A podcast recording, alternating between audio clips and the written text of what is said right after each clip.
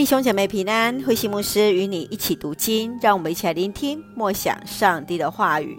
诗篇第九篇，感谢上帝的公义。诗篇第九篇在希伯来文经文形成一首离合诗，或称为字母诗。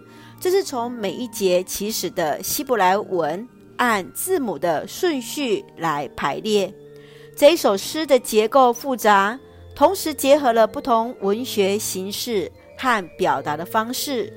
从第一节到第六节是称谢的诗。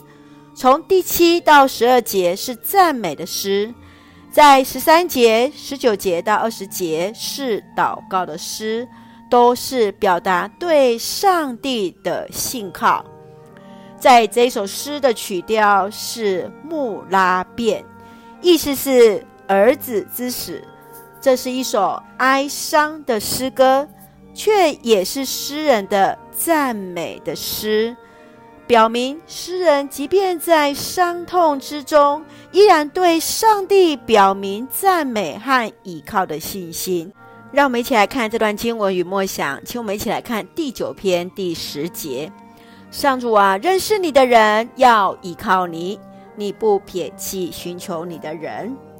当诗人在遇到伤痛时，他要以赞美来到上帝的面前。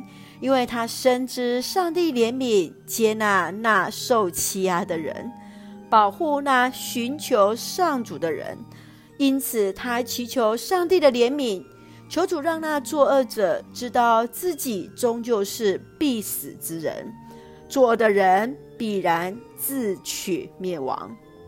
当一个人更加认识上帝，必然就更加认识上帝的作为。诗人因着自己对上帝的认识，因此凡事依靠主，知道上帝就是他的避难所，必然带领陪伴着他。亲爱的弟兄姐妹，你认为诗人何以能够在这样忧伤之中，仍然能够全然去依靠上帝呢？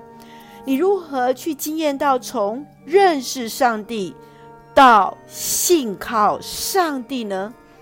试着与你所爱的弟兄姐妹来分享你的信仰历程，让我们一起用诗篇第九篇第八节到第九节作为我们的金句。他以公义统治世界，他以公平审判万民。上主是被欺压者的避难所，是他们急难时的堡垒。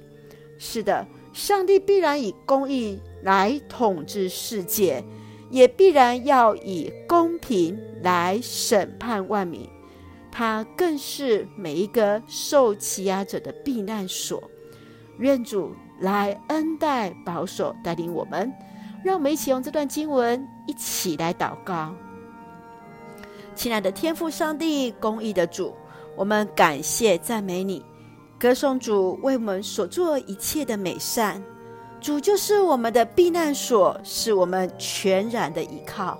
求主来坚固我们的信心，得以在软弱时重新站立。愿主赐福我们的家人身心灵健壮，恩待所爱的国家台湾一切平安，使我们做上帝恩典的出口。